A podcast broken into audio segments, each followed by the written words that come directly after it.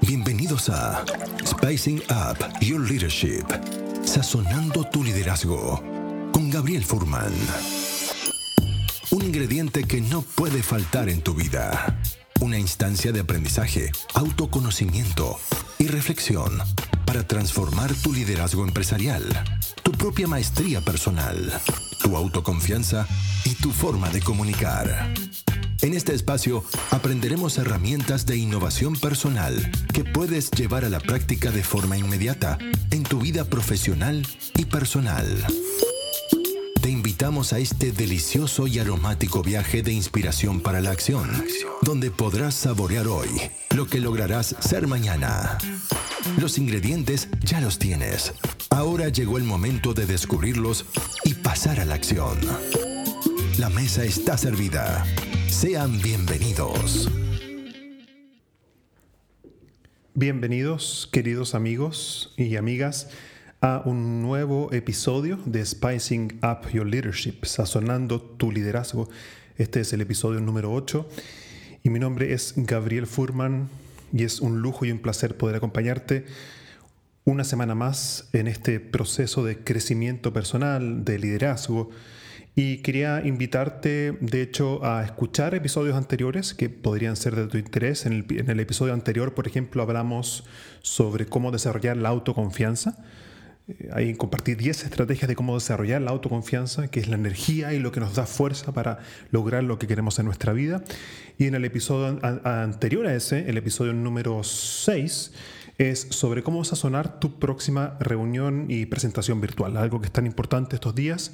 Estamos todos trabajando, mirando la pantalla, haciendo presentaciones y muchas veces son muy aburridas. Y entonces en ese episodio te comparto algunas técnicas para que tu próxima presentación virtual pueda ser mucho más entretenida, dinámica y puedas cautivar a tu audiencia. En el episodio de hoy lo que quiero compartir con ustedes son siete estrategias para mm, construir resiliencia.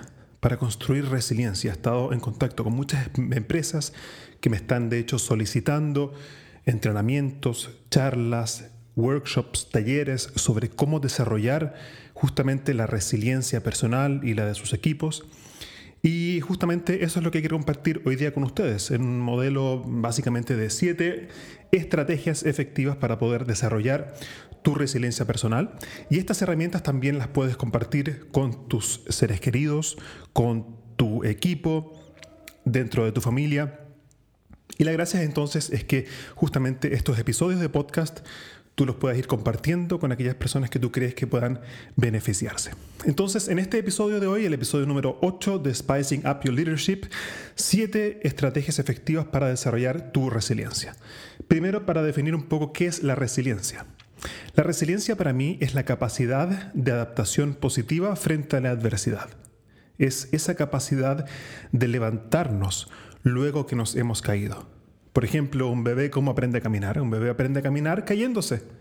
Y cayéndose y levantándose es como finalmente puede aprender a caminar. Y lo mismo con nosotros. La verdad es que desde una cierta perspectiva nunca dejamos de ser realmente bebés en ese sentido, ya que pienso que la vida está llena de caídas, de, de adversidades, de dificultades y por lo tanto la resiliencia no es solamente algo que necesitamos al comienzo de nuestra vida para aprender a caminar, sino que es algo que en realidad necesitamos de forma permanente cada vez que nos enfrentamos a adversidad. Y díganme, si acaso hay algún proyecto de vida que no tenga dificultades, adversidades. Por lo tanto, la adversidad es un elemento que a veces cuesta de apreciar porque es muchas veces incómoda, pero es la, es la forma en que de alguna forma aprendemos y yo creo que eso es un factor muy importante, el aprender a ver justamente las caídas y las adversidades como oportunidades también de aprendizaje. Al final de este episodio, de todas maneras, voy a, de hecho, regalarte un bonus. Voy a compartir contigo un bonus. Me, encantan los, eh, acertijos, las adivinanzas. Y al final de este episodio quiero regalarte un acertijo que leí hace poco y que también puede ser una estrategia para desarrollar la resiliencia, cambiar el foco mental a veces de pensamientos negativos y así también hacer una pausa mental de lo que estamos trabajando. Entonces, si te quedas hasta el final de este episodio, ahí te voy a regalar un acertijo que de hecho hoy compartí en la mañana con mis hijos. Bueno, vamos entonces con las siete estrategias para desarrollar la, mm, la resiliencia. Estrategia número uno es aprender a aceptar. Estrategia número uno, aprender a aceptar.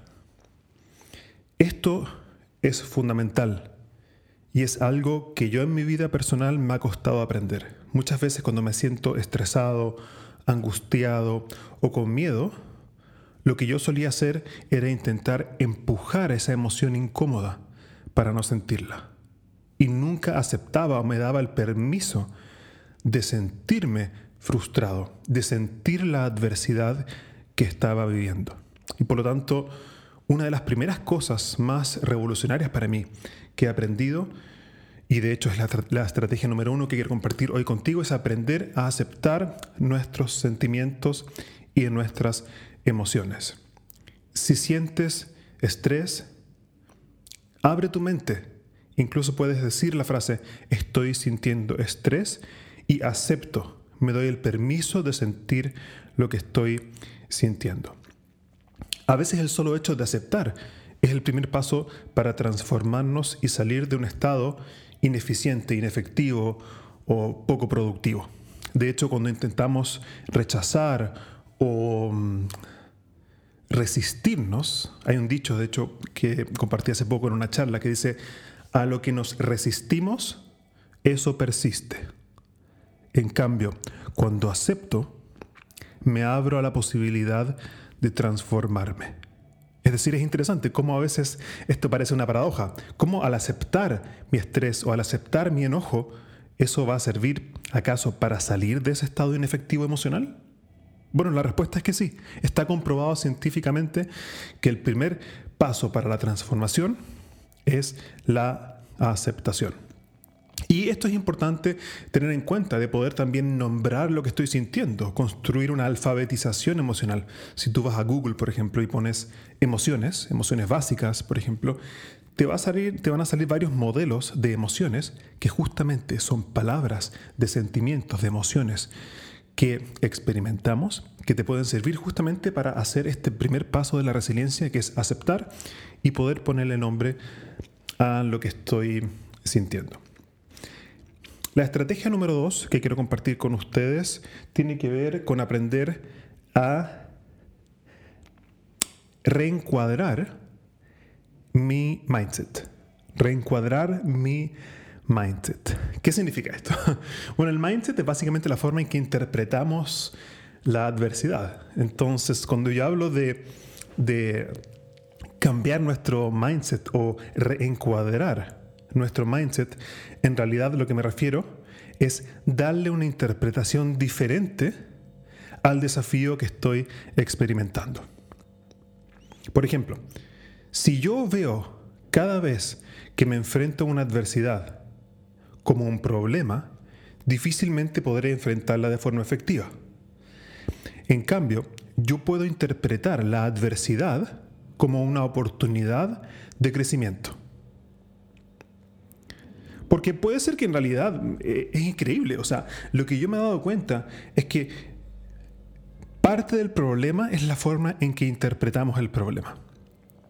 Entonces, si yo, por ejemplo, quiero ser un mejor eh, public speaker, quiero poder hablar mejor en público y expresarme mejor, y cada vez que me subo al escenario o en estos tiempos más de pandemia, en realidad lo que voy a hacer es que voy a hablar vía Zoom frente a muchas personas y interpreto esa adversidad como un problema y no como una oportunidad de aprendizaje, entonces inmediatamente estoy cerrándome la oportunidad de crecer frente a eso que me desafía.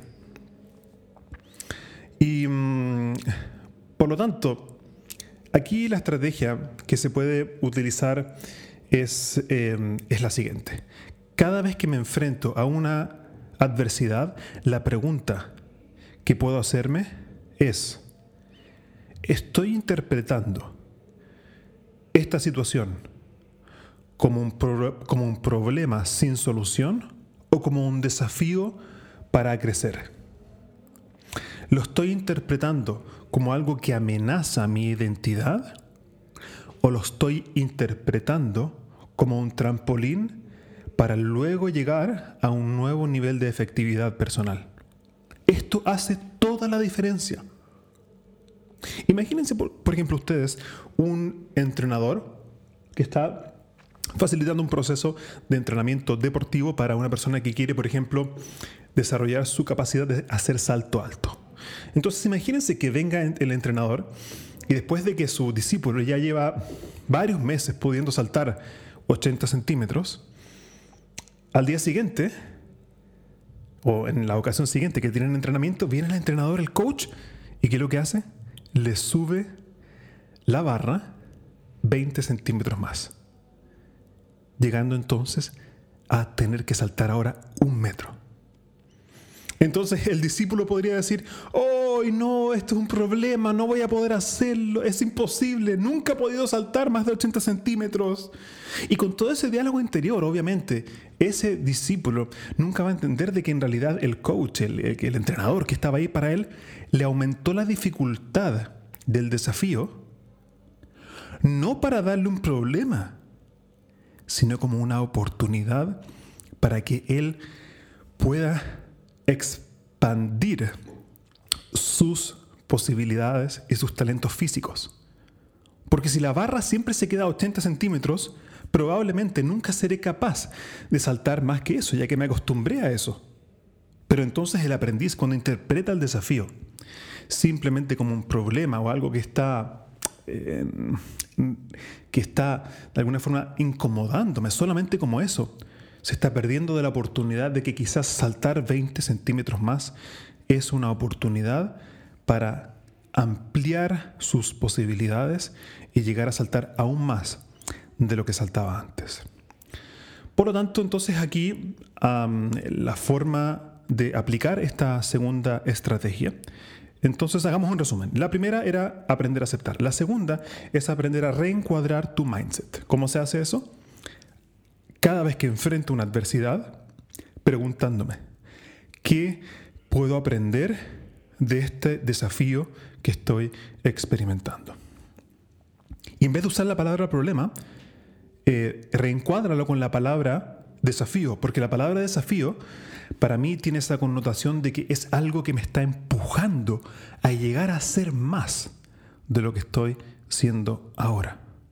Una vez escuché de un gran maestro y es que la gente que alcanza grandes niveles de efectividad o niveles de conciencia a nivel organizacional o incluso a nivel personal son aquellas personas que saben reencuadrar las dificultades interpretándolas como desafíos de aprendizaje. Obviamente para eso hay que estar cómodo con estar incómodo. Y eso no siempre es fácil, pero tiene que ver con la disposición al aprendizaje personal. Ahora, ¿cómo yo puedo efectivamente entender un desafío? Por ejemplo, ahora estamos en la pandemia, digamos que hay, hay problemas también en el trabajo remoto, el teletrabajo, y un gran desafío ahí es, por ejemplo, cómo mantener una comunicación sincera, directa y auténtica con mi equipo. Cómo poder reactivar la motivación frente a la incertidumbre. Cómo poder mantener el equilibrio entre el trabajo, que estoy sentado muchas veces en el comedor de mi casa con los niños dando vuelta encima y además tengo que ser padre, madre, profesor, emprendedor, trabajador. Este es el desafío que todos estamos enfrentando. Entonces la pregunta es, ¿cómo puedo yo reencuadrar cuando la dificultad emocional está ahí presente en nuestro día a día? Y un ejercicio simple entonces para bajar esta segunda estrategia es la siguiente. Haz una lista por escrito de cinco ocasiones en el pasado en las cuales has sido capaz de superar tus limitaciones y enfrentar adversidades de forma efectiva. Trata de recordar cinco escenas, cinco momentos de tu pasado donde tuviste que enfrentar una adversidad y lo pudiste hacer de forma efectiva. Y una vez que hagas esa lista de esos cinco eventos, pregúntate, ¿qué herramientas o qué virtudes o qué fortalezas desplegué en esas cinco ocasiones que justamente me permitieron salir adelante. Muchas veces podemos hacer lo que se llama en coaching o en programación neurolingüística, hacer una transferencia de recursos, de historias personales pasadas exitosas y aplicarlas a mi contexto presente. Estrategia número 3 para desarrollar la resiliencia que quiero compartir contigo aquí en este mm, episodio número 8 de Spicing Up Your Leadership es reactivando la motivación. Ese es el nombre de esta tercera herramienta. Reactivando tu motivación.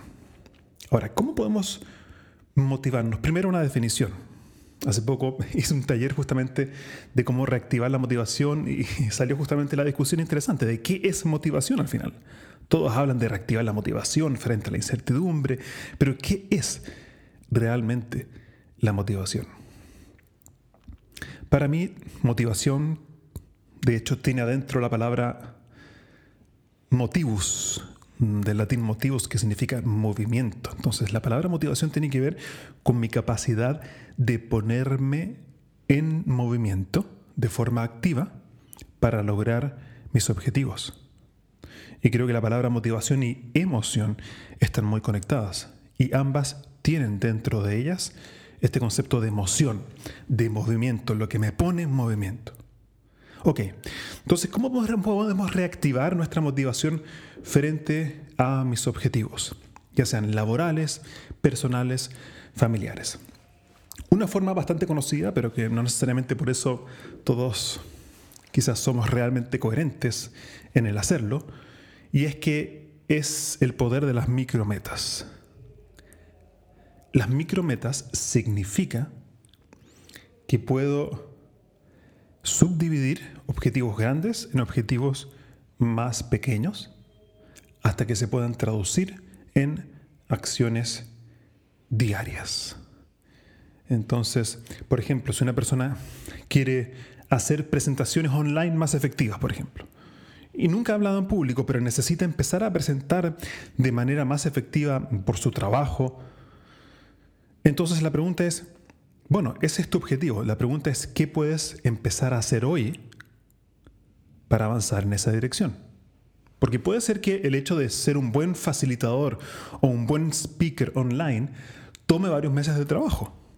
Entonces define bien tu objetivo final Ojalá usando el modelo SMART, que lo podemos hablar en otro episodio, pero tiene que ser específico, tiene que ser medible, tiene que ser con un tiempo acotado.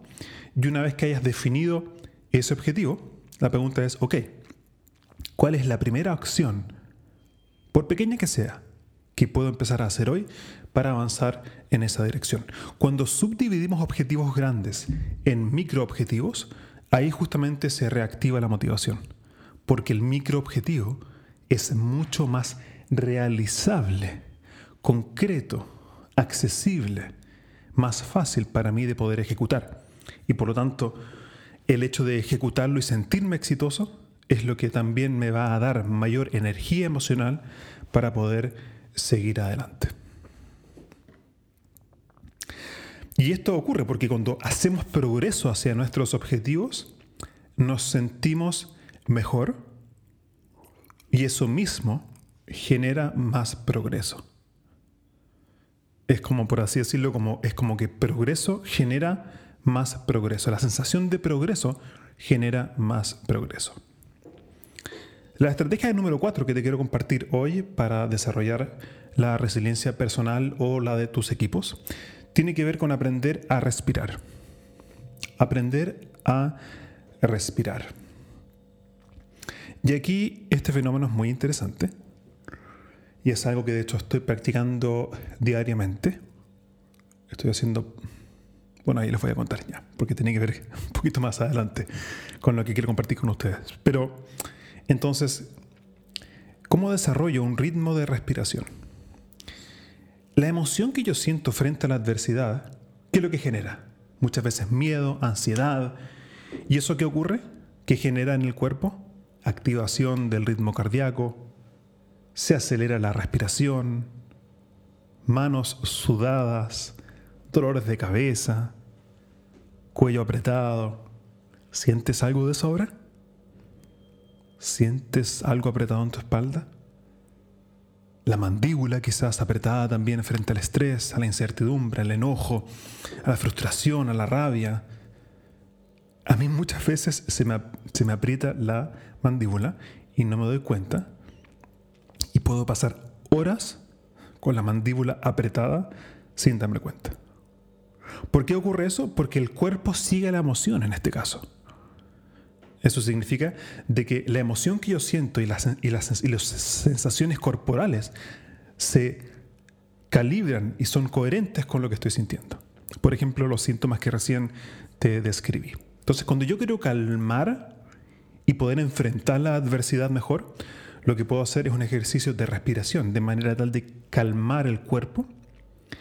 Y cuando el cuerpo se calma, la emoción también lo hace ya que en este caso la emoción sigue al cuerpo. La emoción sigue al cuerpo. Entonces, grabémonos esa frase.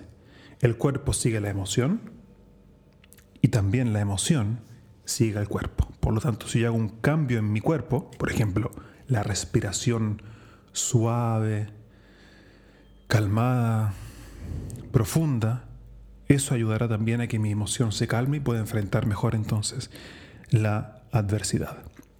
¿Y esto cómo se hace?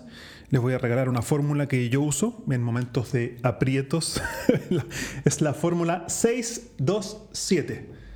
Anoten eso en su bitácora de aprendizaje. La fórmula 627 significa 6 segundos de inspiración, 2 segundos de retención con el aire adentro y 7 segundos de exhalación. Te invito, de hecho, a que lo hagamos juntos. Ahora, tres veces para que puedas ver cómo se siente. Entonces, inspiro durante seis segundos. Retengo dos y voto en siete.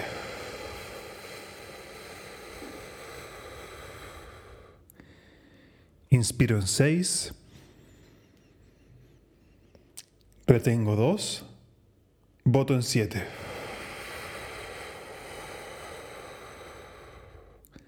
Una vez más. Inspiro en 6. Retengo 2. Y voto en 7.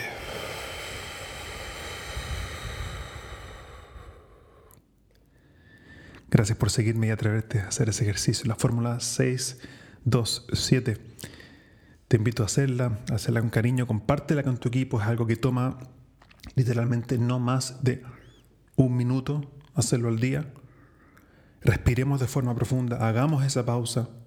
Idealmente puedes hacerlo con los ojos cerrados, también puede ser con los ojos abiertos, pero sí es importante que en tu mente vayas contando 1, 2, 3, así hasta el 6, después 2 y después 7, porque así le damos un contenido mental, un alimento mental diferente a nuestra mente que muchas veces podría estar en ciclos mentales negativos o improductivos. Estrategia número 5, que te quiero compartir hoy. Ah, dicho sea de paso, me encantaría escuchar tus comentarios respecto a mm, cómo estás aplicando lo que has aprendido en estos episodios. Ya, hoy día el episodio número 8. Y no, perdón, eh, creo que hice un error, ¿eh? Creo que hice un error. Hoy día es el episodio número 9, entonces ahí tuve una, una, pequeña confusión, un lapsus, bueno, de estos días cansados. Pero bueno, no, no estoy esperando la perfección. Eh, entonces coméntame, coméntame en LinkedIn, coméntame en Facebook cómo te parecen estos episodios que he compartido contigo, qué herramientas te han funcionado, cuáles herramientas no te han funcionado y también si estás interesado en que yo desarrolle algún alguna temática nueva en, em, en algún episodio futuro, encantado de que me lo digas, me lo compartas y yo puedo desarrollar ese contenido para poder seguir compartiendo contigo. Vamos con la estrategia número 5. La estrategia número 5 es aprender a balancear, es lo que yo llamo aprender a balancear el aprender a balancear el budget de tu cuerpo, el budget. Se me fue cómo se dice budget en español, por eso tuve ahí un lapsus en silencio. Budget en inglés, budget se dice... A ver, ayúdame. El problema es que no te puedo escuchar. Pero budget es el presupuesto, eh, presupuesto, sí, ese es el presupuesto. Entonces, ¿cómo balancear el presupuesto de tu cuerpo? Y aquí yo he utilizado una metáfora que me ha servido muchísimo. Y es la siguiente.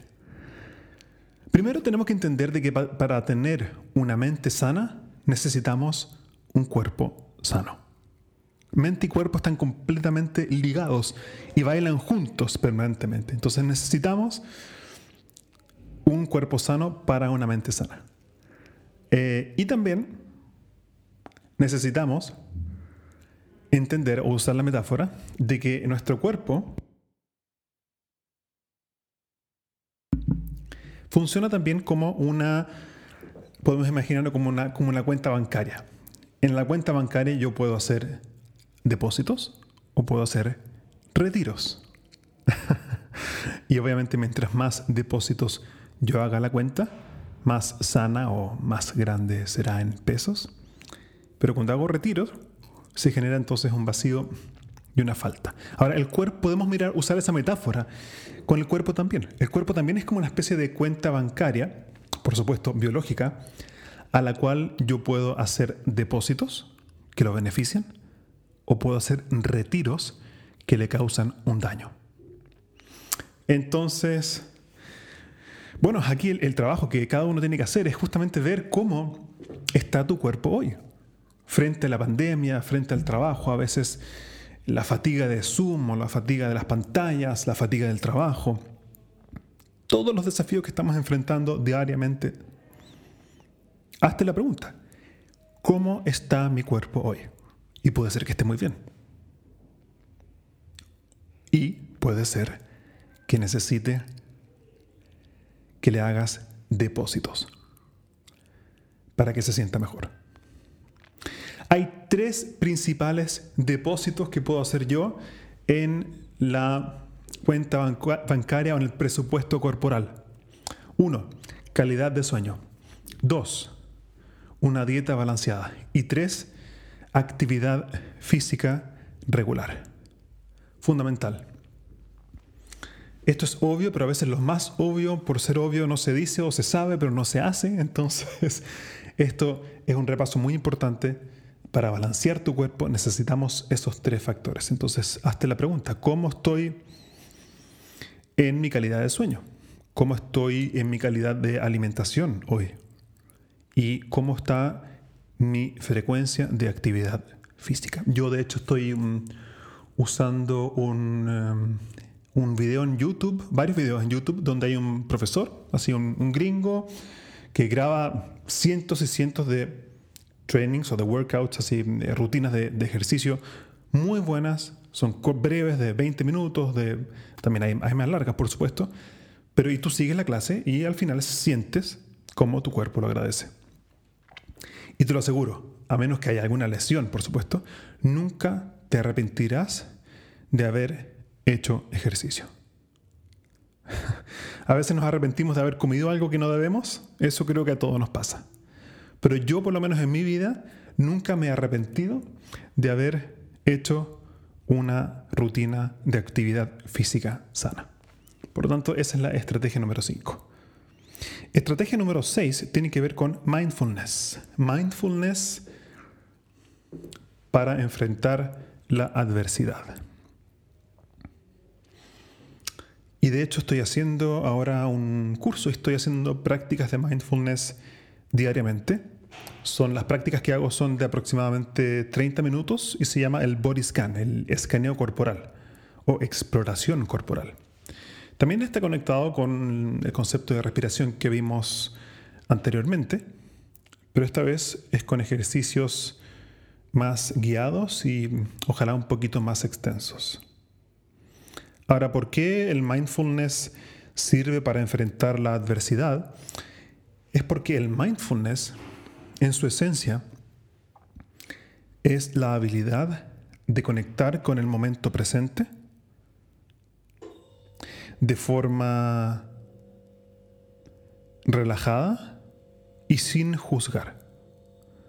Es increíble cómo nuestra mente, cuando estamos atrapados por los pensamientos de nuestra mente, eso es lo que finalmente nos genera el estrés, el enojo, la rabia o emociones incómodas que muchas veces nos cierran posibilidades. Por supuesto que a veces el enojo, la rabia, la sensación de injusticia tienen su lugar, tienen su espacio y muchas veces pueden ser conducentes a resultados deseados, si el punto está en que acá no hay emociones buenas o malas, sino que hay emociones que me sirven y hay emociones que quizás no me sirven según el contexto y los objetivos que quiero lograr. Pero al hacer mindfulness yo puedo separar mi yo de mis pensamientos. Ese es para mí el gran beneficio que ha traído para mí por lo menos el mindfulness. Poder ingresar a la brecha entre quién soy, yo, y mis pensamientos una frase que, siempre enseñamos también en programa de certificación en coaching y liderazgo, y es que tengo pensamientos, pero no soy mis pensamientos. Tengo emociones, pero no soy mis emociones. Entonces, esa frase, para mí, siempre la entendí de forma teórica, pero ¿cómo puedo yo realmente distanciarme sanamente de mis pensamientos para que ellos no me dominen a mí. Bueno, con el mindfulness justamente se puede hacer eso, porque me concentro en el cuerpo, me concentro en las sensaciones del cuerpo, y la mente va a tender a querer ir al pensamiento. Pensar en cosas que tienes que hacer, en que esta práctica no me sirve, en juicios, en evaluaciones, en pensamientos del futuro, del pasado. Sin embargo, a través de ejercicios de mindfulness, por ejemplo, este escaneo corporal, te lo recomiendo muchísimo para poder tener una relación más sana con tus pensamientos, con tu cuerpo y también disfrutar más el presente. Y por último, la estrategia número 7 tiene que ver con aprender a tener un diario de registro. Un diario de registro. ¿Cómo se hace esto? Esto básicamente consiste en que tú puedes tener un cuaderno especial para ti, en el cual tú puedes ir escribiendo lo que te está pasando en el momento presente. Entonces la gracia no es escribir de algo que ocurrió o de lo que va a ocurrir, sino que de alguna forma pasar al presente escribiendo. Cuando yo escribo con un lápiz sin papel, eso también me da una cierta perspectiva en relación a la adversidad que estoy enfrentando. Esto también hace que mejore también tu, la forma en que te sientes, puedes acceder a un mejor nivel de bienestar, también de, de well-being, sí que es bienestar, de hecho, de felicidad también. Y también el hecho de poder tener un registro diario en, tu cuaderno puede ayudarte a enfrentar mejor la adversidad, el cambio, porque de hecho se produce justamente esta brecha entre mi reacción, entre ser reactivo frente a lo que me está pasando y el poder elegir conscientemente mi respuesta. Cuando está esta pausa del escribir antes de reaccionar, puedo ingresar a esta brecha entre el estímulo y la respuesta, de la cual habla Víctor Frankl, de hecho, en su libro, de que entre el estímulo y la respuesta hay una brecha. Y en esa brecha puedo elegir mi respuesta de forma libre y diseñar o crear la vida que realmente deseo frente a ese desafío puntual. Ahí yo hice un parafraseo mío de, de la frase del libro, pero esa es básicamente la idea. Bueno, con eso concluimos entonces los siete de las siete estrategias que con mucho cariño te quiero compartir para desarrollar la resiliencia y te había prometido, ¿cierto?, un acertijo. Y esto también es para pasarlo bien, es importante pasarlo bien. Muchas veces estamos encerrados y, no sabemos exactamente cómo divertirnos, están los hijos encima. Yo esto lo uso mucho también con mis hijos. Y el acertijo es el siguiente, lo puedes usar también quizás con tu equipo de trabajo.